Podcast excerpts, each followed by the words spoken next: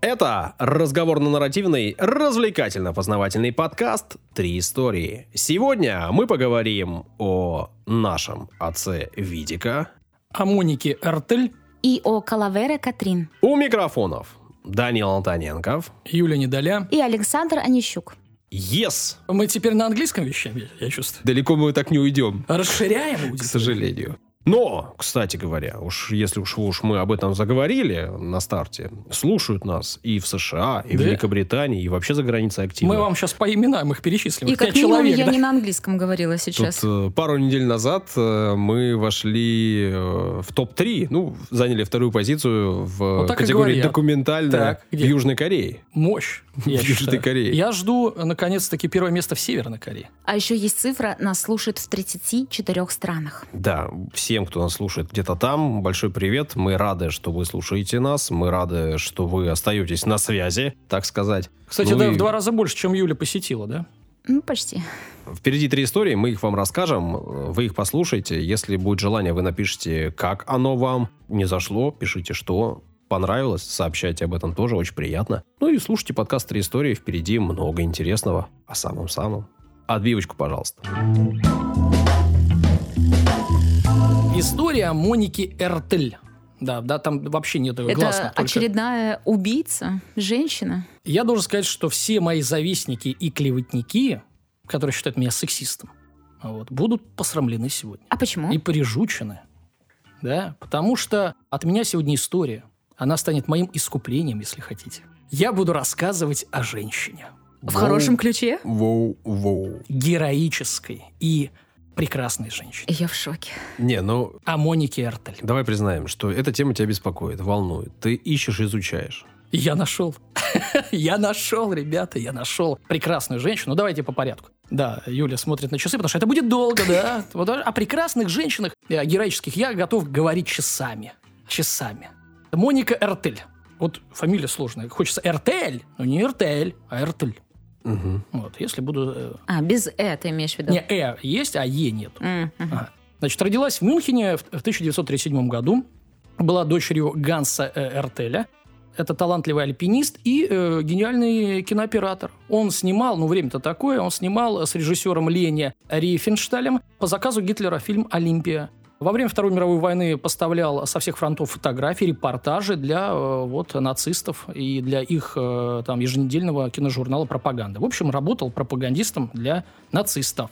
После Второй мировой войны сбежал из Германии в Боливию, ну, по понятным причинам. В 100 километрах от столицы страны Ла-Пасы он приобрел ферму и занялся э, разведением крупного рогатого скота.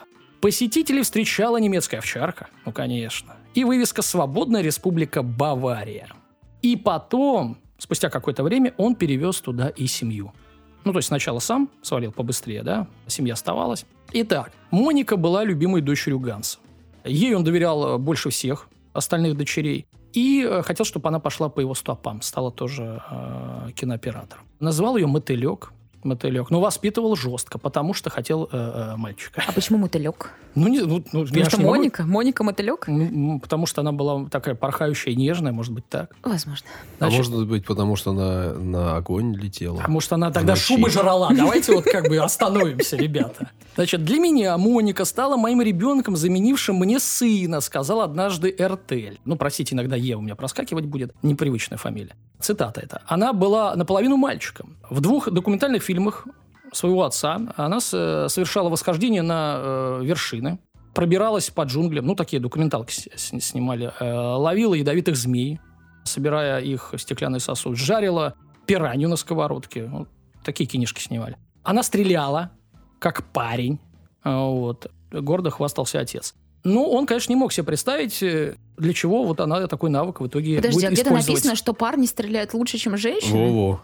Ну, Просто ж- Какие вы душные, блин, Да почему ребята, душные-то? давайте так, скажем так, стреляющий мальчик э, и вообще, да, там, лук, э, я не знаю, там, э, индейцы, ковбои, все-таки это, наверное, не больше знаю, мальчишеское. Я вот в тире 10 из 10 Да, с могу удовольствием, выстрелить. Ну, и здорово, нет-то? и снайперши женщины у нас Да. э, в отечественную прекрасные были. Кто спорит-то? Но на бытовом уровне, на повсеместном и массовом, понятное дело, что войнушка и э, пистолеты и луки, и алибарды. Это все-таки мальчишеское занятие, так Ну, ведь? Да, да, все-таки нотки присутствуют твои в этой Я истории. в детстве- Я узнаю тебя. Ребята, в комментариях, поддержите меня. Это безумие уже какое-то. Просто травят, травят, почем зря честного человека. А вот, едем дальше. Однажды произошла размолвка с, с отцом. О причинах, ну, не сообщается. Хотя есть журналист Юрген Шрайбер, который исследовал жизнь Моники, ну, биограф. И в своей книге 2009 года, то есть достаточно такая свежая э, книженция, он подробно исследует все эпизоды жизни Моники, разыскивает и спрашивает свидетелей, поднимает старые архивы, но э, так и не удалось выяснить, э, почему произошел в какой-то момент раскол с отцом. Да? Как-то поссорились жестко, не просто там, э, там ушли в комнаты и разбежались, жестко. Но э, Ш- Шрайбер э, связывает это с психологической э, как бы составляющей. Он полагает, что Моника унаследовала радикальность и мужество своего отца. Вот. Ну и одновременно желала с ним ди- дистанцироваться от его нацистского прошлого. Вот. Цитата из книги. «Гитлер стал той угрожающей тенью, которая омрачила отношения». Вот, так считает э, Шрайбер. Разрываясь между авторитарным воспитанием и антиавторитарным духом времени, она, собственно, как бы стала чужой в семье. Я напоминаю, в Боливии там не был коммунизм, куда они при- при- прибежали. Там тоже та еще стра- страна была в те времена. Ей мешало то, что ее отца оставляло равнодушным.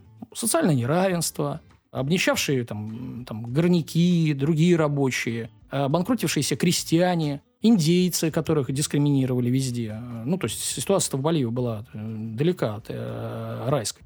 И в 1969 году, то есть Монике уже сколько у нас, 22 года, а она была, конечно, хоть и католически воспитанная, но решилась на чайный шаг. Развелась с Гансом Харьесом, или Харьесом, наверное, который придерживался как раз-таки нацистских взглядов. И э, ее до этого выдали замуж за него. Ну, то есть они приехали, там высший свет, общество, с твоими в доску, значит, выдали за своего, как говорится. Ей также пришлось оборвать э, все связи вот с, эти- с этим высшим э, боливийским обществом, в котором она и была воспитана. Все-таки, извини меня, это не просто, на самом деле, фермер. Ну, ему надо было что-то делать, а он э, кинооператор, да? Мгм. то есть, э, то есть богема. Ну и она присоединилась к революционной организации АНО, Армия национального освобождения Боливии. Это леворадикальная партизанская организация. Она была создана в 1966 году, то есть почти за три года, да, всего лишь. Под руководством, внимания, Че Гевары. Мгм. Че Гевара, да, да, да. Он э, ее создал как часть континентальной гирильи. Гирилья, Саш, это партизанщина. По, Да. ихнему. Мгм. Вот. Мгм. Значит, да. Да Что не, ты ну, сказать о гирилье? Я просто подумал, что вот о нем-то обязательно надо будет рассказать как-нибудь. Но там Обязательно. Но- можно в историю не- не уложиться. не да? уложиться. Или надо что-то прям такое, что ну, никто не знает, смачное, интересное и яркое. Потому что рассказывать о Че Геваре, вот был Че Гевара, ну и чё? Там правая рука Фиделя, блин, все мы это Да знаем. он не просто правый. Ну ладно, в общем, да, да. Саш, подумай над этим, Да. подумай, значит. А пока все-таки о Монике. Да, и герилью, в которую наступила. Да. После гибели Че Гевара в 67-м, я напоминаю, на дворе, сейчас я рассказываю о 69-м э, году. По сути, вчера. По историческим Да, два меркам. года назад, то есть, получается, Че убили, то есть, три года назад создал организацию, э, через год его убили. Возглавила некто гида Альвара Передо э, Лейге. А после уже вот этого периода э, уже, со- соответственно, стала сама Моника Эртель. Мгм. Она не просто стала какой-то партизанкой отчаянной, она возглавила эту организацию. В АНО сражался, э, ну, мало того, что там сражался идол Моники Че Гевара, она еще и влюбилась в соратника Че Гевара, Инти Переду. Юль, пошла Да любовная почему? Я, я- составляющая. я так и Ну, знала, мне- что ты мое имя сейчас подожди. назовешь. Почему сразу Юля? Ну, подожди, не Саша же рассказывать э, как бы о любви. Сейчас пошла линия любви. Давай, ладно. Не, Я ну, мне правда интересно, в твоем лице к всем женщинам, которые нас слушают, девушкам и девочкам. Хорошо, давай, я Любовная согласна. линия пошла. Давай. Надо чувствовать свою аудиторию, Юля. Ты мне предъявляешь это? Конечно. Ладно, Негодяй. Ну и э, э, в знак своей идентичности она стала э, именовать себя не Моникой в этой организации, а Эмиллой, что означает «индийская девушка». Почти Похохонтас, да? Когда она случайно встречалась со своим отцом, она все-таки там не убежала. Да, они там в джунглях там тусили. Ну, ну, к- конечно, она там иногда прибегала на фазенду, молока какого-нибудь. Фазенду. Это что, ра- раньше? Интернет. Интернет, фазенда. Дальше не будем Не продолжать? будем, не будем, надо историю рассказывать. Да. Значит, э, э, встречалась иногда со своим отцом, Дело, конечно, кончалось ссорой, потому что Ганс ну, находил социальные проблемы, которые беспокоят э, дочь, не такими страшными. Из-за таких проблем не стоит устраивать партизанское буйство, да, а уходить в гирилью. И вот цитата. «Что вы потеряли в джунглях?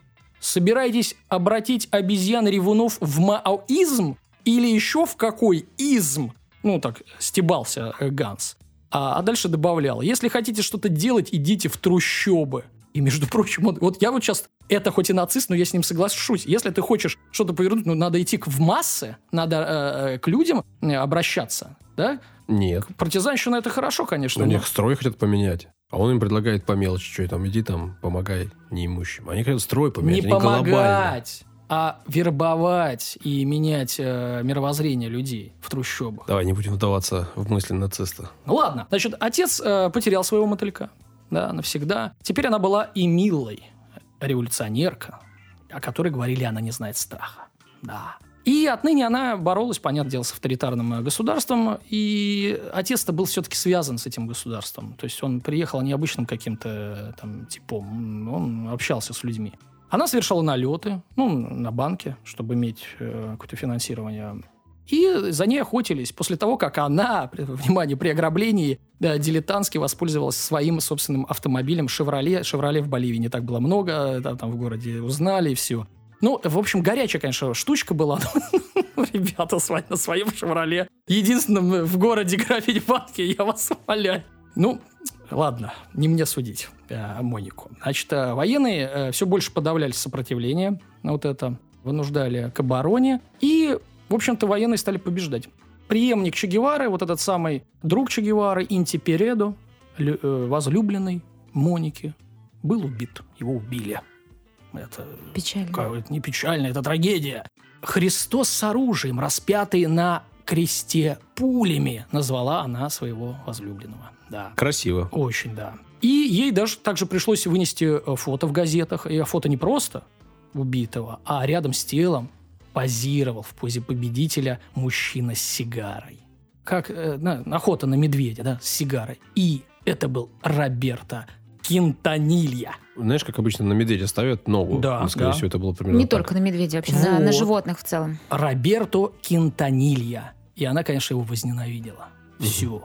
Враг навек. Мало того, этот Ты Роберто... так говоришь, как будто это, ну, Типа, да, вау, ничего себе, почему же она его возненавидела? Не, вот по- очевидно передаю краски немножко. Че вы, блин? В общем, Роберто, кстати, был еще одним из палачей Че Гевары. Вот. Представляете, Опять как все Гевара, связано. да что ж такое-то? А, И он отрезал ему руки, Че Геваре отрезали руки. То есть э, такой подлец конкретный, да. В своих фантазиях она рисовала его смерть, и остались даже стихи. Ну, не зарифмованные. На русский сейчас переведу. Я, конечно, перевел, да-да. Просидел часы э, в библиотеке, перевел. Извините, без рифмы. Кинтанилья, Кинтанилья, твои ночи больше не будут мирными. Ты лишил Инти жизни, а с ним и весь народ. А? Мощно. Мощно, да. Ну, по-боливийски, наверное, очень романтично все это было. По-испански, да? Ну, кстати, наверное, да. Наверное. Да. Не по-португальски. Думаю, что нет. Мгм. В 1971 году, то есть мы переносимся два года, партизаны узнали, что Кинтанилья получил пост боливийского а, консула в Германии. Ну, понимаете, как все связано, да? В Западной Германии. Моника, будучи э, чистокровной немкой, вернулась на родину спокойно, спланировала со своими соратниками операцию и тремя выстрелами убила, ну или, как хотите, казнила Отомстила. чиновника, да. И оставила визитную карточку рядом с телом. Оружие непосредственно и записку со словами «Викторио о муэрте», то есть победа или смерть. Ну и, естественно, этим убийством э, был задан новый импульс, почти поверженной вот этой э, армии Анну. Ну, когда что-то такое событие случается, о котором говорят во всем мире, говорили во всем мире, газеты все писали. Ну и новая вспышка, соответственно, вот этой э, борьбы возникла. О подробностях неизвестно операции. Но известно лишь, э, установлено совершенно точно, что орудие преступления, пистолет получила она от, итальянского миллионера, левого издателя Джан Джакамо Фельтринелли. Какой мотив у него был дать ей этот пистолет? Ну, потому что он был товарищ по духу. Он был левым радикалом и, собственно, просто поддерживал. Бывает такое. Юля, я тебя сейчас немножко просвещу. Давай. Есть вот физическая составляющая, он может быть капиталистом. А в голове и в душе он может, например, э, по духу быть, там, я не знаю, коммунистом. Или наоборот, э, быть коммунистом, якобы, на всех там партийные собрания ходить, э, там, выслуживаться, а в душе хотеть свой свечной заводик. Ну, понятно, понимаешь? как у всех, в общем. Ну, немножко осталось. Она, естественно, была объявлена в розыск э, боливийским государством и стала преступником номер один. Террорист. Ну, ну да, ничего себе, там, посла убить э, консула в Ну, Германии. в- это не шуточки, Не как бы шуточки. там ни было. За ее голову тут же дали 20 тысяч долларов, чтобы вы понимали. Ну, во-первых, это те времена, 20 тысяч долларов. А во-вторых, это в пять раз больше, чем за Че Гевару в свое время давали. Вот. Она Дорогая женщина. да. Дорогая женщина, да. С этого угла я на нее не смотрел. Ладно, так и искал. Самая дорогая женщина. О, а кто такая Моника? А, ну ладно, расскажу сегодня о ней, да. Так и было, все-то вы про меня знаете. Но она вернулась в Боливию, несмотря на то, что ее разыскивали. Так а что ее делать в Германии? Там тоже ее ищут. Ну, мне кажется, меньше, чем... Ну, ладно. Вернулся, естественно, окольными путями, там, потому что как ты там границу нормально пересечешь. И стала разрабатывать с соратниками э, новый план. А именно план похищения еще одного колоритного персонажа. И вот тут уже сериал. Старого друга своей же семьи Клауса Альтмана. Именно под этим именем скрывался Клаус Барбье. Это бывший шеф гестапо во Франции, который заработал за свои деяния ужасные кличку «Леонский мясник». То есть он также избежал наказания, уехал в Боливию, взял другое имя, и они там все прекрасно тусили. Ну, не секрет, что Южная Америка была а, прибежищем для нацистских преступников. Они там э, многие пересидели, как говорится, свою участь и свое справедливое наказание. И Мила, она же Моника, в итоге сама угодила в капкан нациста. Да. Потому что, на самом деле, это не просто был какой-то нацист, друг семьи, а, ну, они там все там в одной шайке лейке, а он вообще-то был другом боливийского диктатора Уго Бансера Суареса, потому что он крайне сильно помогал в борьбе с партизанами. Ну, опыт был у него, да, э, в оккупированной Франции э, вычислять э, партизан и пособников освободителей. И он даже был почетным полковником боливийских служб безопасности. То есть был ты человек непростой. 2 мая 1973 года Эртель попала в засаду боливий- боливийской полиции, была убита. Тело в качестве доказательства гибели э, революционерки сфотографировали, а потом вывезли в неизвестном направлении, чтобы место захоронения, естественно, не превратилось в святыню, месту поклонения. Вот. Где она сейчас похоронена, неизвестно. Было ей 35 лет на момент смерти. Ро- Родные не знают, где и не знали, и сейчас до сих пор это все неизвестно. В памяти о ней осталась надпись на надгробии ее матери на, на немецком кладбище Ла Пасса. Но все, все, что мы знаем. Но ангел мести Че Гевары, и Мила, Мотылек, папина дочка Моника, Эртель. Ну и без могил она всегда осталась э, в народной памяти э, боливийской. И после ее смерти АНО, вот эта армия, продолжила вооруженную борьбу. Дальше она с- э, объединилась с революционной армией народа Аргентины и Уругвая. Но об этом как-нибудь в другой раз. Обещаешь? А, обязательно. Рубрика «Комментарии». Ваши удивительные комментарии, Саш. Удивительно. Тебя не удивляют комментарии? Ну, он все никак не может запомнить. Тебя не удивляют? В глаза смотри. Они не меня удив- радуют. Вот. Радостные комментарии. И впечатляют меня. Впечатляющие. Ладно, поехали, действительно, давайте. И Ты неплохо образовываешь э, прилагательные. Обращайся, обращайся. Об- Я преобразовыватель. Так, ну, э, значит, у нас про все подкасты называется комментарий, заголовок. Пишет пользователь Мороз65. Ну, это холодно. Это очень. Минус 65 это очень холодно. Слушаю почти каждый день на работе. Работа позволяет. А, Мне все подкасты нравятся. И ведущие нравятся. Но вот почему-то ведущие не все. Не написано все. Просто нравятся ведущие некоторые. Узнаешь много удивительных вещей. М. Удивительных. А на которые часто не обращаешь внимания. А они, оказывается, имеют свою интересную историю. И пять звезд, Саш, как мы любим. Очень любим. Да. Ну, Юля только 100 принимает звезд. Она такая у нас. Пять за оскорбление практически, да? Идем дальше. Ясно Леонова. Ясно, ничего себе. Имя такое такое. классное имя. Первый раз слышу, очень красивое. Ну, где-нибудь на юге да? распространено. Ну, потому что там ясно. У нас в Петербурге это имя э, не, не прижилось, я вам Ну, скажу. я имею в виду, что на юге и на западе, южнее и западней. Ну, и немножко на востоке, но никак не на севере, так? Кстати говоря, на севере солнечно бывает значительно Ну, чаще, там точно чем... ясно. Ясно, да. Леонова, соберитесь. Ладно, давай. Спасибо большое за подкаст. Раньше я слушала в основном только политические. М, Теперь каждую неделю жду четверга. Теперь? Обожаю ваши истории 100 звезд. О, это мое любимое. Ну, это просто звездочка и 100. Ну, Ясно, привет тебе большой, круто, что ты теперь с нами. Да. Про политику мы тоже иногда рассказываем. Ну, мы не рассуждаем о современной политике, Да. но рассказываем о том, что было когда-то. Мгм, бывает. И о строях всяких Даня любит поговорить. О строях, о стройках, да. Эльмира пишет. Наконец-то я прослушала все пропущенные мной выпуски. Ого! а, И дальше пояснение. Пропуски были по уважительной причине. А, ну ладно. Прощаем. Юлок-то разошлась, уже прощает, смотри. Кто тебе мандат дал на, на прощание, прощение и прощание тоже людей? Ладно, продолжение. Первое. В голосину смеялась над тем, что Юля вытворяла в Sims. А, ну Я вот. напомню, она запирала, убивала там виртуальных персонажей, а, и это не называется сексизмом у нас. Так, это, это смешно. Во-первых, Это смешно. Во-первых, это не случайно виртуальные персонажи. Во-вторых, это бывший. Это смешно, это не сексизм, понимаешь? И это важно. Она смеется, видишь, смешно. да, конечно, смешно. Всем смешно. Второе. Вспомнила, что начала вас слушать с истории про Гибралтар. Саш, твоя, да? Да. У Александра прекрасно получается описывать неизвестные, в скобочках мне, страны. У тебя целый э, дар? Талант. Спасибо. Нет, талант это слишком, просто дар. Значит, мой Ну, типа, над талантом можно работать, знаешь, как-то его развивать, а дар, ну, то, что есть, то есть. И больше не проси. Мой комментарий вновь в эфире прочитал Данил. Радуюсь, как будто попала на ТВ. Лучше, лучше, э, Эльмира. В подкаст «Три истории» попали. А я второй вот- раз. А я вот в детстве очень радовался, когда на радио, там, на Европе Плюс, например, читали мои комментарии. писал, что ли? Активно. и никто не выкидывал. А раньше это еще плата, наверное, была, да? Ну, не, ну там же, да, да, ну, как бы сложно было комментарий. Это же не то, что сейчас смс-ку кинул. Там это было задача. Конечно, трех, трех коней и 10 голубей загнать. Давайте я продолжу комментарий. Да, Что вы перебиваете? Ладно, историю. Вы перебиваете не меня, а слушателя. мы молчим. Ходите по скользкой дорожке. Стало приятно на душе от того, что вы э, предложили одиноким или испытывающим э, тревожные мысли людям написать вам, поговорить и так далее. А за это и люблю три истории. За добро, позитив, интеллектуальную составляющую. Какой душевный, да, комментарий? Спасибо вам, Эльмира. Ну и последний комментарий на сегодня от Анастасии Андреевой. Спасибо вам. Засыпаю и просыпаюсь с вашими историями. Что-то уже личное. Они сопровождают меня в пути на работу, с работы, заставляют улыбаться, иногда хохотать в голос. Никогда не останавливайтесь, делайте свой труд, мы так его ждем. и О, любим. Даня даже голос Да, да, э, ты сменил, почувствовала, да? Конечно. Тоже прям. Вайп, вайп, как Главное правильно подать. Анастасия, я надеюсь, я с правильной интонацией прочитал ваш комментарий. Ну, не знаю насчет правильно или неправильно, но ей точно было приятно. Ну, с комментариями все.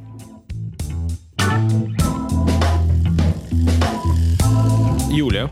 Я Да. буду говорить вторая, потому что у меня есть спойлер. У Саши будет длинная история, поэтому я вас долго мучить не буду. Так вот и зря, потому что люди, может, не дослушают, разойдутся. Саша один в зале такой. Нет, надо было напоследок тебя. Ну ладно. Dia de los Muertos. Вот так вот я сегодня с испанского решила зайти. Как вы завязали свои Да. истории. Ух. А то. Ах, э, учимся, учимся. У лучших, скажи, учишься, вот и все. Ладно. Признай это.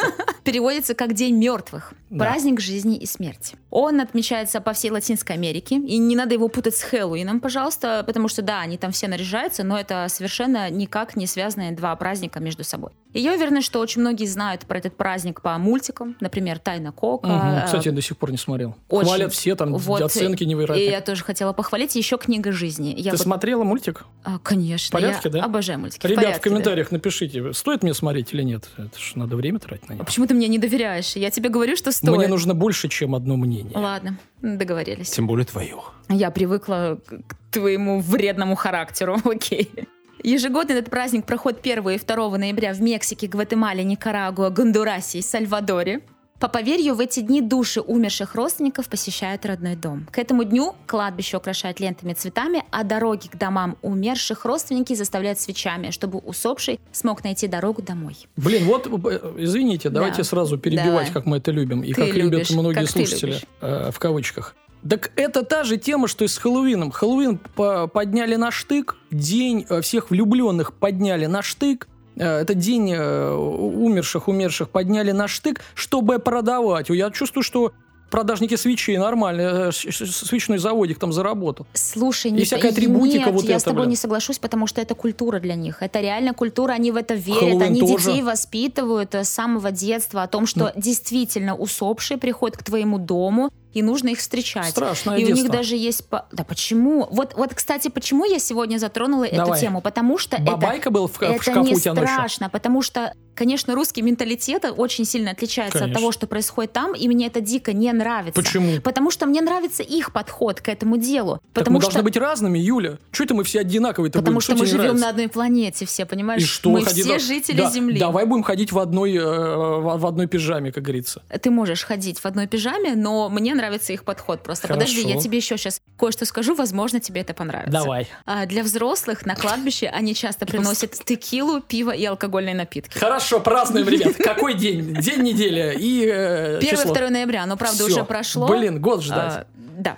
Э, Вообще, это очень интересная традиция. Я сейчас не про Хорошо. алкоголь говорю, как ты э, уже понял, а про то, что в этот день Я не согласен. скорбят, понимаешь? Они не Празднуют. рыдают э, и не собираются, вообще непонятно, что делают. Они действительно делают это очень красиво. Они украшают, они помнят. Понимаешь, это вот, кстати, было в мультике в каком-то, или Коко, или Книга жизни, я же не помню. Умершие живы до тех пор, пока мы про них помним. Ну, это и у нас есть такое, э, такая фраза вообще-то. Может, у нас нет праздников с текилой, извините, на наших э, кладбищах. Но э, то же самое, пока помнят, э, соответственно, говорят, то значит Хорошо, живы. но э, те, кто услышал в начале вообще, как называется моя история, я сегодня не буду говорить про этот день. Это было э, вступление, просто чтобы вы немножечко были в курсе этого праздника. Это были водные. Я хочу рассказать про символ этого праздника. Мгм. Наверняка вы видели череп э, девушки, украшенный э, цветами, в шляпах. Очень Да, многие да, делают да. татуировки, разукрашивают А свое ты лицо. собираешься всё такое остальное. делать, не? Она у меня есть. Сейчас я покажу. Офигеть, блин. Ты что ему Саш, покажу? Всем взяли покажи. ведущую, а не знаем же. Хорошо, ладно. Какие у нее татуировки? Подожди, у меня есть класси... почти Плохо класси- мы выбирали, конечно. Послу... А ты сейчас станешь и выйдешь, извинишься и зайдешь обратно, хорошо? Нет, Он, нет, мы он выбрали... имел в виду, что он не до не, конца не тщательно тебя- мы выбирали. да. Мы нет, мы счастливы выбору, но мы как-то... Нам повезло, видимо, наугад как-то. Ну, ну. Все? Да, Все? да. Молодец. Хороший мальчик. Фу, выдохнул. Хорошо. У меня есть татуировка. Я все время что-то, ну, про себя, но мне нравится очень как-то в истории вплетать э, что-то из моей жизни. Это более правдиво еще становится. У меня есть почти классическое изображение этого символа, про который я хочу сегодня рассказать. А я обязательно скину татуировку свою в телеграм-канал. Наш обязательно подписывайтесь. Так, а там все, там, 18 плюс, все нормально? Вот. А, Пусть- на фотке будет рядом лицо Данила. На, всего лишь на правой руке у меня большая татуировка. Да. В общем, увидел, кто ребят. же она? Кто Да, же она? Что это за символ, да? Да. Еще немножко испанского. De la Catrina. Мгм, мгм. А, Что-то про Катю. Катрина Калавера, и, между прочим, с Катей это никак не связано. Абсолютно. Нет, Катрина и Катя это абсолютно два разных Катенька? имени. Катрина Так, так. это скелет А, в женской ух. одежде, украшенной цветами, в шляпах, в красивых платьях. Это прям что-то очень-очень такое э, напыщенно брутальное, да, Худенькая Катя, женское. да. Да, но э, в виде скелета. И многие считают, что она стала воплощением богини смерти. Сейчас будет сложно. Миктлансионтль. Это что-то уже на языке майя? Ты прав, кстати. В смысле ты Молодец. удивляешься, что я прав? Э, Зачем ты это делаешь? Ну, потому что. Э, В честь нее э, древние индейцы принесли не одну тысячу человеческих жертв. Ой-ой-ой. Но вообще сама гравюра Катрин принадлежит мексиканскому иллюстратору Хосе Паллада, жившего в конце 19 столетия. Посада стал основоположником серии карикатур, на которых все слои тогдашнего мексиканского общества изображались в виде скелетов. И вот одной из самых известных работ его является как раз-таки Катрина. На ней изображен женский скелет в модной украшенной цветами шляпе, которую могли себе позволить только представители богатых сословий. А могу я сейчас выступить в роли э, Нет. тупого слушателя? Извините. У нас нет тупых слушателей, потому что Даня. Кроме Данила. Ладно, вперед. А, Якобы эта гравюра является прообразом этой Катрины Калавера, которая сейчас является очень популярным персонажем. Я продолжаю. Ты Да все время бы- хочешь что-то вставить, но Нет. я тебе не разрешаю. И хотя Хосе Паллада высмеивает многие недостатки своих современников, конкретно Катрина показывает, что все богатые, несмотря на всю свою важность, такие же смертные люди, как все остальные. Хорошая мысль. Особенно для богатых, да? Слушай, я Была бы. полгода вынашивала идею татуировки на новой руке, на своей. У и- тебя третья рука новая На второй. А, Она у меня была пустая, потому что я забивала все время левую. и, Ничего в общем, себе. правая рука, когда у меня была пустая, я Была думала полгода на татуировка. Невинна рука. Была. Уже она абсолютно, э, абсолютно грязная и мерзкая правая рука. И, Нет, нет, это мерзко, это перебор, по-моему. короче, я наткнулась Да, на эту Катрину Так. и услышала, когда эту фразу, я поняла, что это мое. Ага. И я прямо ее набила. Ну, да, напоминаю, что я об этом обязательно э, Да. скину в Телеграм. Да. В то время образ Катрин выстрелил, конечно же, в мексиканском обществе, она стала очень популярной. Мгм. И даже после смерти художника Хосе Паллада, Мгм. Жан Шарло, это французский художник, э, Жан, естественно, да, мы уже об этом как-то Мгм. говорили, эмигрировавший в Мексику, был одним из первых, кто ее популяризировал, Катрин. Очень быстро она стала символом мексиканского искусства, ее начали воспроизводить в большом количестве экземпляров и вариантов. И сам Диего Ривера, это политический деятель и живописец, кстати, я бы о нем тоже хотела рассказать, очень интересный У мужчина. тебя будет такая возможность. да. Э, да, ничего не обещаю, но хотела бы. Мгм. Включил ее в свою монументальную картину «Сон о воскресном вечере в парке Аламеда». И он ее нарисовал, Катрин, рядом с собой и со своей женой. И она была такая прям на, пе- на переднем месте. Я думаю, что я ее скину обязательно в телегу, потому Намек что какой-то. очень интересная Катрина. Мгм. Ну, э, Жене. недвусмысленная картина, я бы так сказала, Мгм. однозначно. Отчаянный тип, да? Рядом, э, значит, женщину в виде скелета рисовать с женой. Ну, такое. Слушай, ну ты же... Храбрый. Я же тебе сказала, что означает это Катрин. Мгм. Да? Мгм. Там же есть очень глубокий смысл. Да. У тебя все как-то вот поверхностно У меня очень. да. Я вообще поверхностный человек. Не Если- глубокий, иначе говоря. О, Саня проснулся. Спасибо. Спасибо, Кэп. И если возвращаться к самому празднику, то можно сказать, что он как бы, ну, массовый, потому что я думаю, что реально полмира знает про День смерти. Да. Опять же таки, это все популяризировано очень сильно, да. И празднование проходит на улицах и площадях в любое время дня и ночи. И а, одеться в костюме скелетов — это всего лишь э, часть веселья, потому что они не только одеваются, они и красятся, и как Ну, раз там таки... текила еще в, в программе. Обязательно. Соревнования. Текила, алкоголь льется рекой. Мы, конечно же, это очень осуждаем, да? И подражая Калавере Катрине, кстати, Калавера а, по-испански это череп. Мгм. Калавера Катрин это череп Катрин. Мгм. А Катрин переводится, я уже не помню как, это, в общем, тоже что-то очень там э, красивое. Тоже, то есть цветах Катерина всё имеет не, не собственное имя, а, а Ну, нарицательное, очень да? многие думают, что То есть Катрин это... Имя. А это не имя, а от- это перевод э, какой-то, да? Да. Мгм, мгм. Слово Катрина это женская форма Катрин, что означает франт. А франт это очень нарядный человек щеголь. Мгм. Вот так это А, переводится дословно. То есть, если. по сути, если мы говорим про наших Катенек, любимых э, э, русских, то это получается, что такая э, модница, да? Модница. Слушай, я тебе еще раз говорю, что Катрин это не про образ Кати. Точнее, Катя Ну, это не про образ связать. Катрин. Скелет красотка. Всем Катям посвящается. Вы красивые, просто пусть будет так. Мне нравится это. Катя очень красивое имя, кстати. Катя, Катрин. Я думаю, что многих Кать называют Катрин. Но просто, чтобы вы понимали, это не имеет ничего это не общего имя, между да. собой. Это не имя. Э, Да. Как я уже сказала, все там, в общем, красятся, одеваются в Катрин, многие очень носят ракушки, другие предметы для создания шума. Это должно повысить Мгм. волнение, а также разбудить мертвых Мгм. и держать их все время рядом э, с собой во время вот этого вот э, веселья. Нужны охотники за привидением, чтобы держать рядом с собой. Там Слушай, луч такой. Вы, э, короче, вот такие вот любите вставлять, потому что вот я реально, когда писала эту историю, честно, я прослезилась. Серьезно? Да, я сидела, А это было очень поздно, да? У меня что-то играла музыка, я читаю эту историю, я думаю, это так прекрасно, ну правда. Но А это реально ну-ка. очень хорошая традиция. Мне она безумно нравится. Кому-то это может не зайти, но Катрина Калавера может показаться простой, обыденной историей. Ну, какая-то женщина в черепушках, которая бьют татуировки, да, и там э, разрисовывает свои лица. Но это символ, рожденный из гравюры художника. Понимаешь? Просто художник ее нарисовал, и теперь полпланеты изрисовывает себя тоже так же, и это стало огромным А, символом. Вопрос. А праздник вот этот э, э, о мертвых, он уже до художника еще был, да? То есть это же ста- старинный праздник? Старинный Или праздник. он как бы возник? Старинный Мгм. праздник, но Катрин стала Понял, а, символом этого символом праздника. сейчас этого Мгм. праздника. Поэтому, а, мои хорошие, Так. давайте м, быть добрее друг к другу. Ничего себе вывод. А, да, но это вывод из того, что означает символ Катрин. И не забывать, что под всеми нашими внешними образами мы все одинаковые. скелеты вот именно. Конечно, у меня все. Мы все умрем, да. Хорошее, хорошее да, а, Ты окончание. это вырежешь.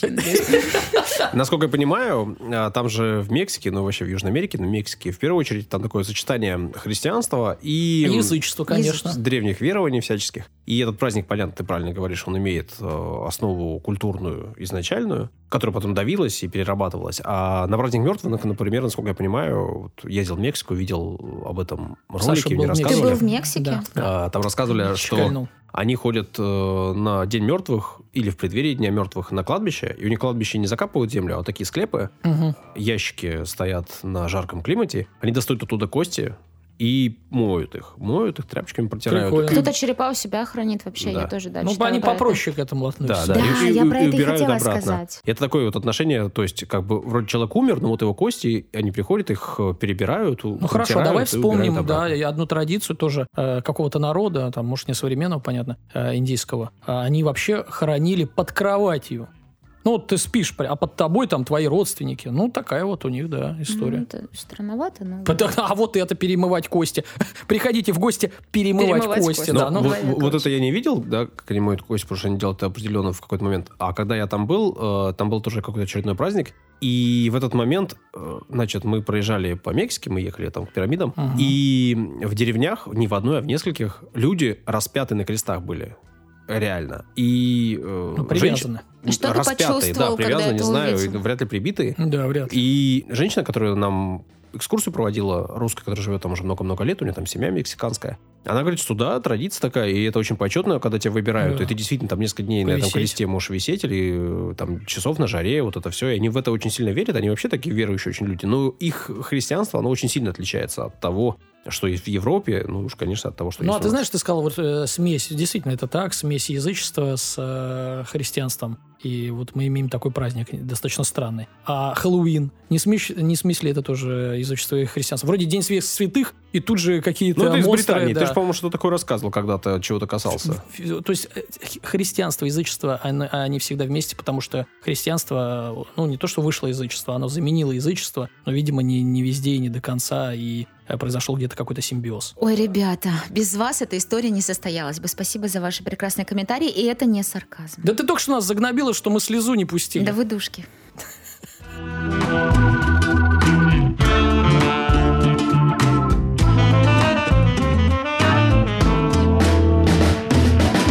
Новая, кратковременная рубрика. Не пугай.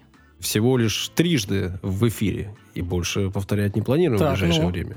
Напомни, какая. А Давай я напомню. В прошлом эпизоде мы говорили пять фактов про Данила, Мгм. но один из этих фактов был неправильный. И в телеграм-канале нужно было угадать, какой. Так. И сейчас же мы наконец-таки узнаем, что это за факт. Ты повторишь все пять сейчас. Конечно, я повторю все пять, а Данила расскажет, а, какой из них неверный. Мгм. Итак, пять фактов про Данила. Мгм. Установил рекорд мира в плавании. О. Подрабатывал змееловом в Индии. Мгм. Поставил 100 стогов на сенокосах.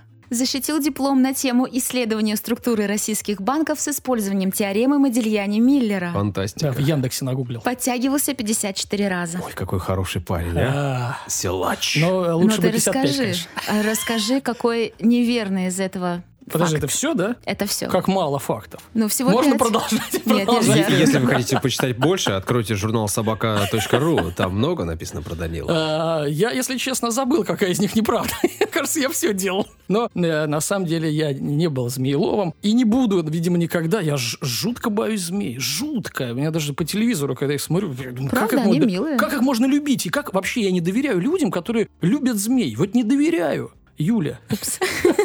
Не, ну как? Они же в любой момент. И не зря же говорят, пригрел на груди змею. Это ж не просто выражение. С большим смыслом. Что-то согласитесь. сексистском. Начинается. Нет, змеи опасные, ребята, не знаю. А, ладно. Спасибо за не- не- откровение. да, не- я змееловым не был и не буду. Люди молодцы, кстати. А рекорд мира ставил, Да. 100 стогов ставил, 54 Да. раза подтягивался и диплом писал на вот да, эту самую но, сложную но тему. ста- с- стога легче ставить, видимо, чем подтягиваешься, потому что их больше, да? Но э, я ведь давайте про Змеелова расскажу. Э, Ведь э, я тут смотрел передачу, это очень важная профессия. Они же из яда змей делают противоядие. Да. Да, это очень важная штука. И зарабатывать неплохо. Зарабатывать неплохо. Опасная, опасная профессия. По- Поэтому Змеело- Змееловым, э, на- нашим всем любимым, респект и уважение. Но я никогда не пойду. Интересно, Никогда. есть хоть один из мейлов среди наших слушателей? Если есть, напиши обязательно нам в Отзовитесь, телеграм-канале. пожалуйста. Или, или э, следуя теореме рукопожатия, может, ваши знакомые какие-то есть, да? Ну, там уже знаешь, да вообще у меня, конечно же, есть друг. А у него Да, подруга? ну, не, это не работает. Вот если ты есть, давай, пиши. Продолжаем нашу короткую рубрику, да, Саша ее обозначил как короткая, она уже затянулась. Ну, давайте быстро. Сейчас Мы же о тебе говорили, А, обо любимом. мне, да, об мне коротко нельзя, это правильно. Ладно. Пять фактов теперь о Саше. О Мгм. Саше. И один из них неверный. Вот. А Интернет- вам нужно угадать в телеграм-канале, написать, проголосовать и сделать свой выбор. Какой неверный? Он один. Итак, первый факт.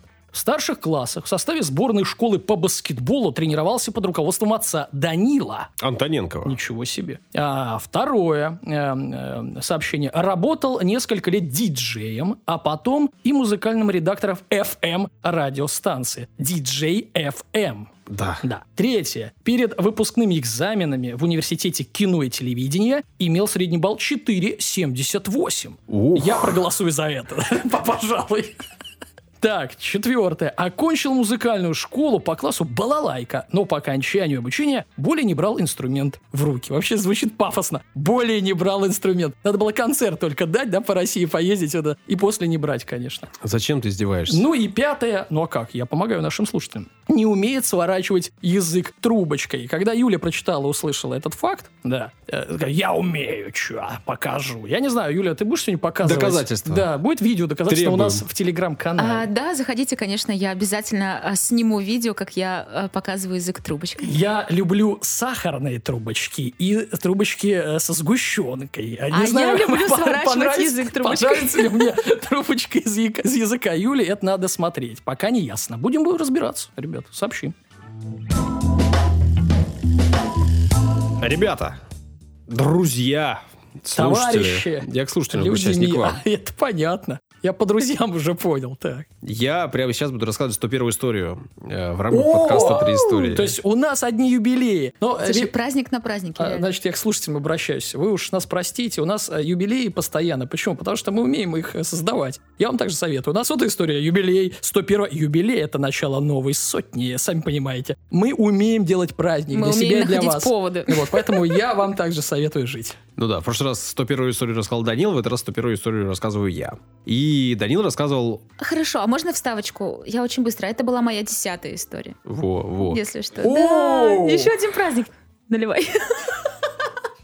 Подожди, тогда, подожди.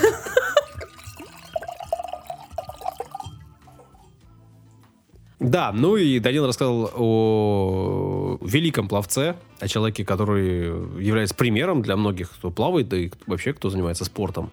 И я так понимаю, что о человеке, о котором сам Данил следит внимательно и знает очень многое. Ну, теперь уже меньше, потому что его вот возня это с детьми, это прекрасно. Но он уже отошел от дел, ну да, немножко подсматриваю. Беспокоюсь за его депрессию. да. Твоя первая, 101 история была личной. Да, Я тоже очень. хотел в некотором смысле историю привязать к себе хоть как-то, О, хоть немножко. Давай, это При интересно. этом, при этом, да, хотел... Даже нам, ребята, интересно. Да, при этом хотелось ее сделать в своем стиле. Я рассказываю о всяком разном, но есть у меня некоторые темы, к которым я возвращаюсь раз за разом. И вот об очередном нашем буду Да. говорить сегодня. Это что-то личное. Саша всегда о наших рассказывает. Ну, личное, обсудим, почему личное, ну или можем обсудить сейчас, неважно. В 48-м выпуске я рассказывал о Владимире Кузьмиче Зворыкине. Я обожаю это в 48-м выпуске, да. Да, ну я проверил, уточнил. Ну вдруг кто-то захочет А, обратиться. С какой минуты слушать, Саша? Сначала. Там в выпуске одна история, только моя. Если вам вот это все остальное не нужно, включайте 48-й, там есть только я. Прекрасно, в общем, все там в этом выпуске. Зворыкин, он инженер-изобретатель, он э, отец э, телевидения, его так называют все, и он действительно мгм. наш, понятно, Помним, что и по фамилии, по всему остальному. И как-то так получилось, что я вот отложил его и еще одного человека, которому буду рассказывать, и думал, вот о них нужно рассказать. А Зворыкин не рассказал, а о нем позабыл. Вот сегодня буду исправляться, сегодня буду рассказывать О нем. о Александре Матвеевиче Понятове. Мгм. Думаю, что вам эта фамилия ничего не говорит. Нет, не говорит. Не. Ну, и это... Имя говорит чуть больше, а вот фамилия не говорит. Да, Александр Матвеевич родился 130 лет назад, уже чуть-чуть больше, в марте 1892 года. Мгм. В небольшом селе Русская Айша в Казанском уезде Ну- Казанской губернии Российской империи. Но круче было бы, если русская Аиша, да? Аиша. Но это на самом деле одно и то же, это имя. Ну, можно круто же. Ойша, Айша, Аиша, это одно и то же имя, чуть по-разному произнесенное. Это действительно так и есть. А Сейчас эта деревня существует до сих пор. Называется она, правда, русско-татарская Айша. Что-то потому- изменилось Ну, за время. было две отдельно стоящих деревни, татарская Айша и русская Айша. А теперь они объединились. На тот момент, когда там жил Александр Матвеевич, э, напоминаю, это самый конец э, 19 века, жило там около 150 мужчин, ну и 50 дворов примерно, и что-то такое типа 350 человек в этой деревне. Что-то совсем небольшое, 350, да, небольшая. примерно деревушка. в 35 километрах от Казани. При этом семья Александра, в данном случае можно сказать, что такая исключительная история, не была бедной. Хоть она была и крестьянской изначально когда-то, все уже к тому моменту поменялось. Отец у него был успешным предпринимателем, купцом первой гильдии. Предприниматель, как сейчас. Ну, купец первой гильдии. Да. Он торговал лесом, у него были различные начинания в других э, сферах деятельности, у него были там и склады, и все прочее. В общем, мог позволить себе дать э, сыну хорошее образование. Угу. Когда-то, в какой-то момент, ну, э, биографы говорят, что это было примерно лет в 7, Александр с отцом отправился в Казань, которая была рядом, как я сказал, и увидел там паровоз. Угу. Это на него впечатление дикое произвело, он понял, что он хочет делать что-то такое. Отец ему говорит, да, вот это инженеры сочиняют такие прекрасные творения, если хочешь, учись хорошо, все у тебя получится, давай. Слушай, отсылаясь э, к эпизоду про космонавта, угу. да, к 300 мы всегда удивляюсь, когда дети что-то видят и такие, вот, я хочу это делать. А и у тебя прям не так, это что ли, дико. было? Нет, нет, вообще Ты до сих пор не знаешь, что ты хочешь. Ну, мне 30, я не знаю.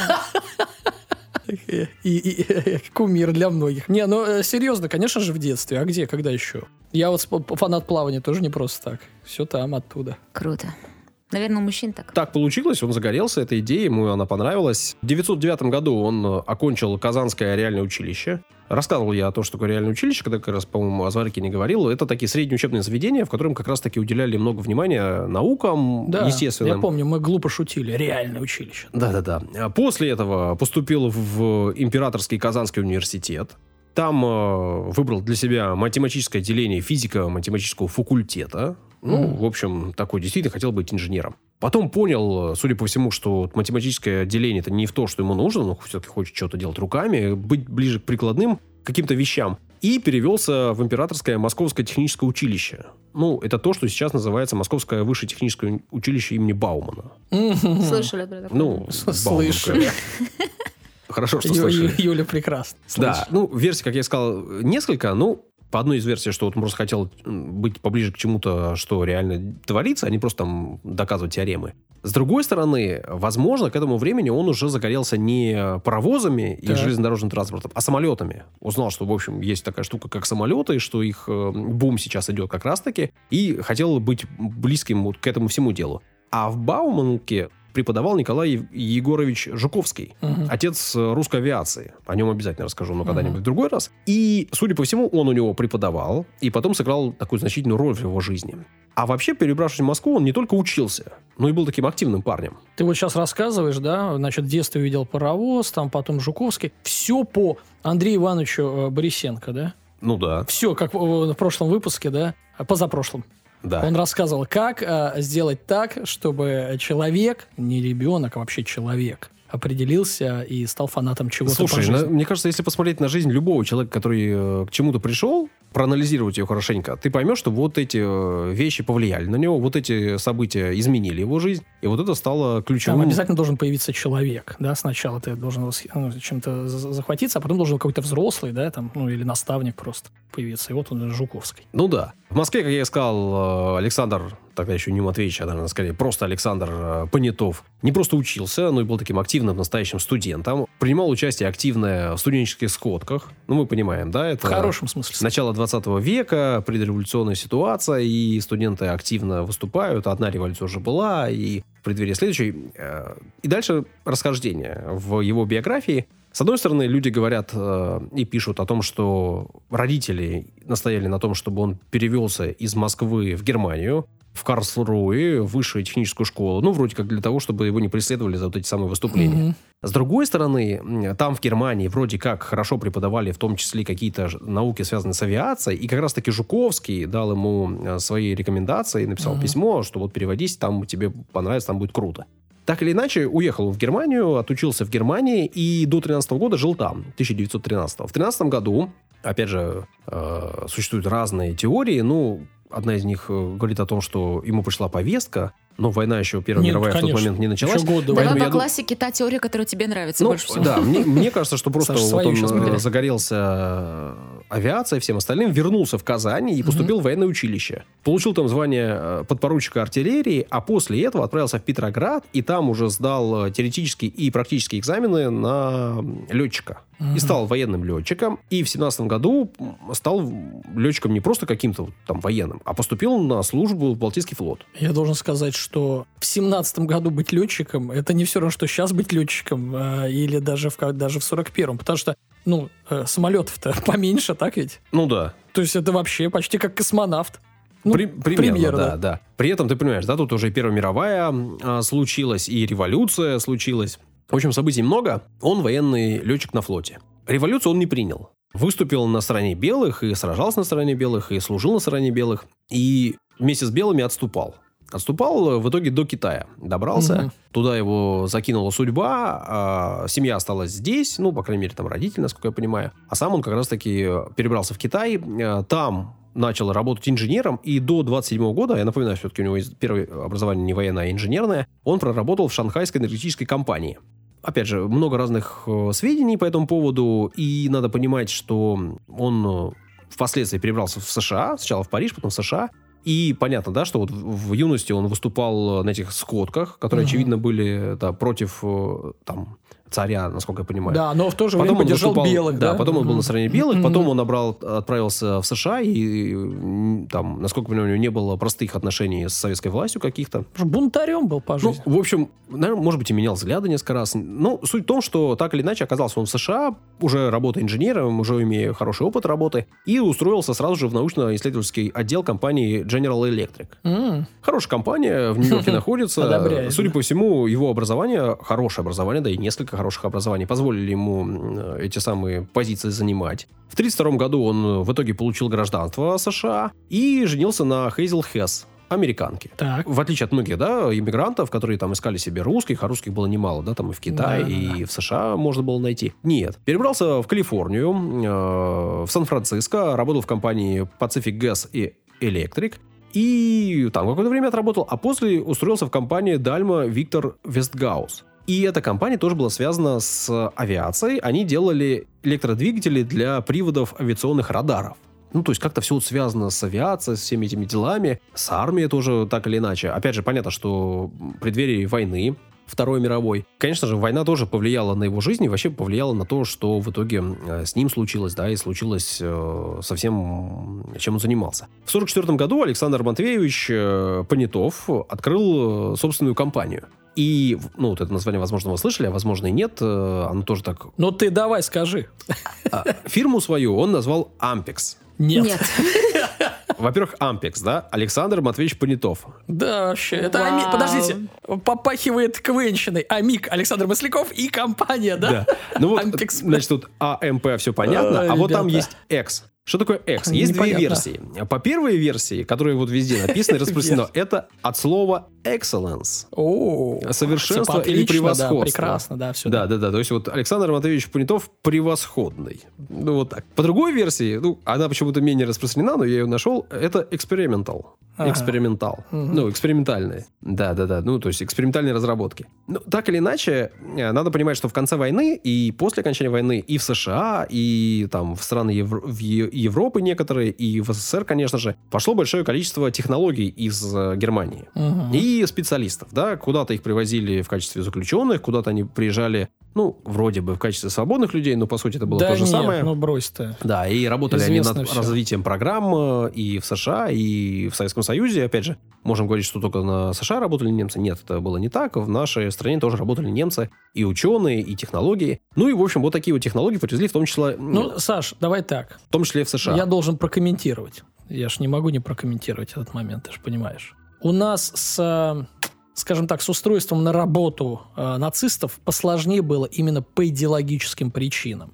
То есть, э, может быть, мы кого-то брали, который там слишком сильно себя не заморал. Естественно, мы брали э, все их разработки, документы, это как бы не обсуждается. Естественно, немцы нам восстанавливали э, ручками пленные города, тоже все это понятно. Но вот так просто э, реальных, кто себя сильно заморал, э, нацистских преступников, будь то там в 10 раз ты ученый, не брали наши, э, нет, ну потому что не могли. А, а вот американцы брали, Ну, да. я про это сказал, И что Брауна с- всяких там и Да, в прочее. Советском Союзе вроде бы как э, они были в плену и находились на работах на восстановительных, Ну, а мы в США про в ученых, числе- ну, Ну, все-таки про ученых, Да, понимаешь. да. Ну, в общем, короче, так или иначе, э, Понятов познакомился с Гарольдом Линцем, это американец, который привез э, в США одну из разработок э, немцев, которая называлась э, магнитофон. М, Магнитофон. Слово немецкое, и, и это разработка фирмы АЕГ. И, насколько я понимаю, в тот момент э, в широких массах в США не особенно знали о магнитофонах и о записи вообще на пленку. Понятно, что звук записывали уже. Понятно, что были разные средства записи. Но- Помнишь, еще на пластинку записывали ну, там вот эти старые не добрые? только можно было записывать там, в том числе на, э, на провода, Мгм. на, и это один из способов был. Но магнитная пленка не была лучшей. И об этом не особенно знали хорошо и не особенно много говорили. А вот фирма АИГ немецкая разрабатывала с 1935 года эту технологию и во время войны уже довела ее до такой степени, что ее начали использовать широко. Например, в 1944 году, насколько я понимаю, пленки именно магнитные распространялись по радиостанциям и транслировались с них. Мгм. И магнитофон, да, вот это само устройство, уже там э, широко применялось. Вошло в языки, в наш в том числе, именно благодаря этой разработке. И вообще, вот если говорить о фирме АЕГ, а это важно и интересно мне показалось, это такая немецкая фирма, которая называлась э, сначала Всеобщая электрическая компания, а позже ее переименовали, поставили точки между этих букв и назвали ее Всеобщая компания электричества. Она была основана в 1883 году Эмилием Ратенау. Эмиль купил несколько патентов у Эдисона и занялся внедрением электричества. В Берлине городские электростанции открылась компания. И в 87 году, в 1887 году, именно АЕГ поставили туда все оборудование. В этом же 87 году, это не случайное совпадение, они пригласили на работу специально человека, который позже стал их э, главным инженером и вообще техническим специалистом главным, Михаила Осиповича Далида Добровольского М, нашего инженера, который Наш. ро- родился в Гатчине и который повлиял вообще на строение и компании, на выстраивание компании и на то, что она стала такой успешной, АИГ. Ну, то есть а, один из не основателей, но тех, кто сделал эту компанию Тоже наш. большой, наш человек. Мы да. Ну, опять же, про то, насколько он наш, можно говорить, но Михаил Осипович, все понятно, да? Пока неплохо звучит. Да, да, да. А при этом, опять же, говорят, что вот эта магнитная запись основывается там на различных разработках, и если покопаться в интернете, можно найти большое количество патентов немецких на всякие разные усовершенствования. Но там же в интернете и в некоторых статьях можно найти э, ссылку на изобретателя К.Л. Исупова и его патент 1932 года в СССР «Способ электрического приема кинематографического изображения». Ну, не могу- Кинопленка, что ли? ну, нет, тут разговор как раз-таки По о способе. магнитном фиксации, да. Не могу сказать, что К.Л. Исупов действительно э, А что- что-то изобрел. Ну, Да, в, нет. в этом-то и дело, что, к сожалению, не получилось Ну, не найти тяжело, ни- да. никаких э, Исупов, данных. Исупов. И, ну, кажется, да, что если человек внес там э, серьезное что-то такое прям весомое, а Ну, не переписал, ага. да, чей-то патент. Мы знаем, что патент можно в своей стране, если у тебя нету в этот момент э, зарегистрировано, можно сделать Да. патент на да, все, что знаем, угодно. конечно. По крайней мере, тогда было точно. Но есть отсылки к этому человеку, и, возможно, действительно на его работах в дальнейшем уже Александр Матвеевич основывался. Так или иначе, по всему миру, и в Японии, и в США, и в Европе, и в Советском Союзе примерно одно и то же разрабатывали. И говорят, что вот эти работы, такие теоретические, они велись на чьих конкретно основах, да, на чьих конкретно математических там формулах физических основывался а, Понятов, сказать невозможно, но в 1947 году, понятно, что на основе того самого магнитофона фирма Ampex выпустила свой первый аудиомагнитофон. Е. Назывался он модель 200А. Оставалось 40 лет до Волкмана. Да?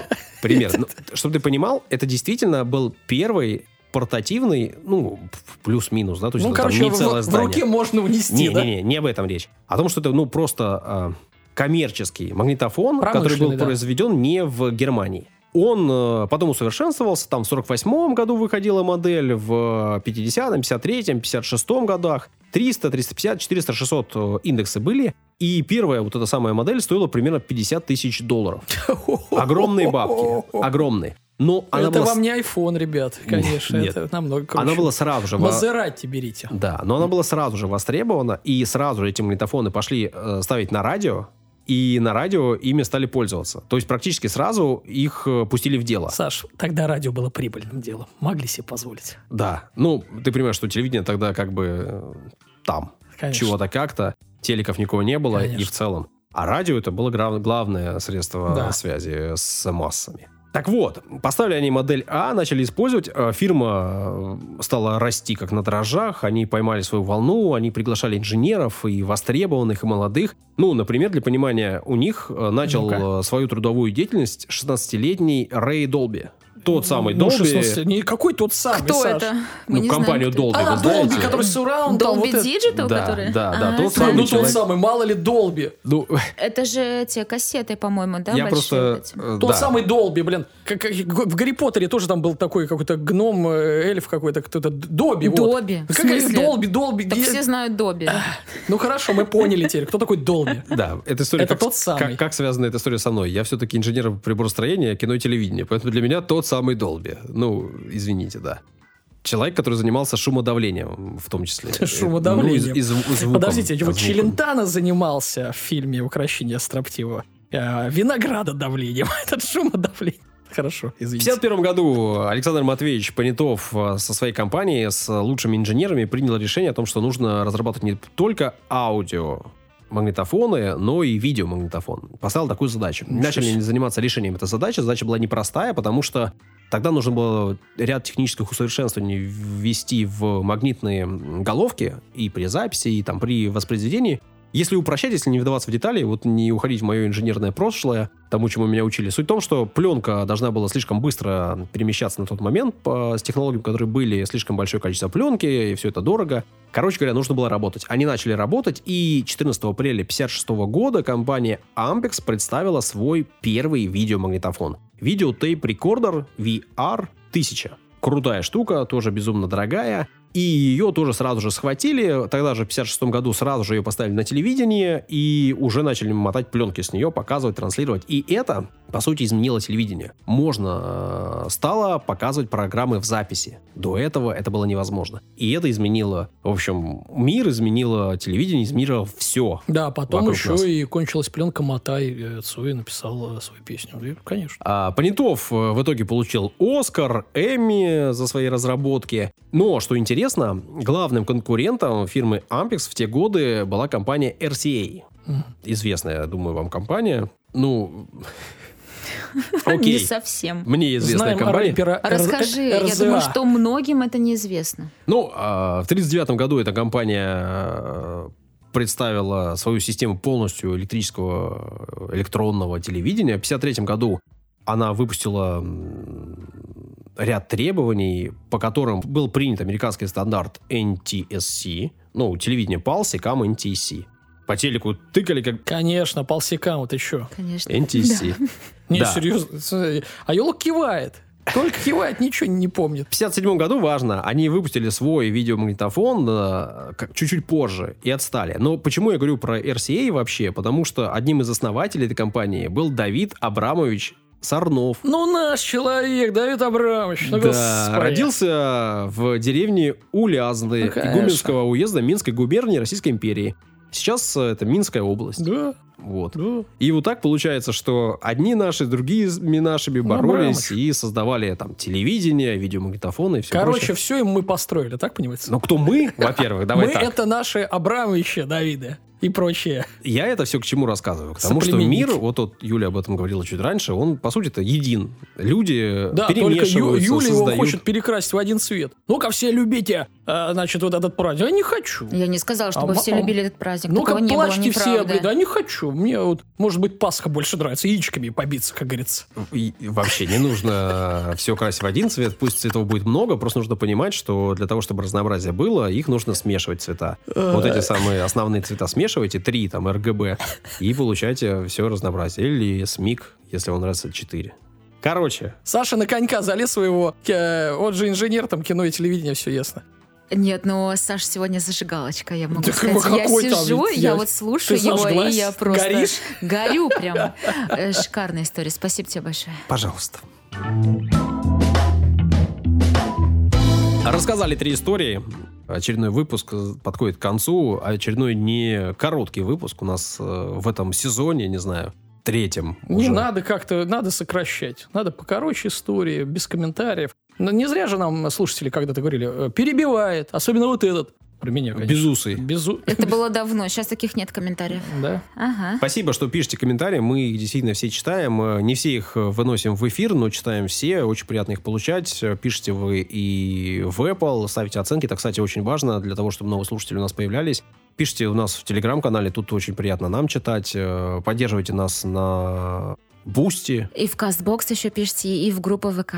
Да, да, да. И на Boosty нас поддерживайте. Там можно подписаться на поддержку нас э, материальную.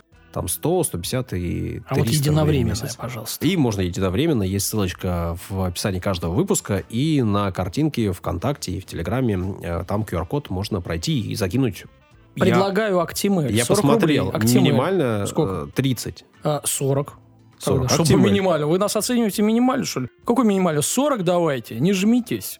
40. Это требование? Меньше не приму. 30 нет.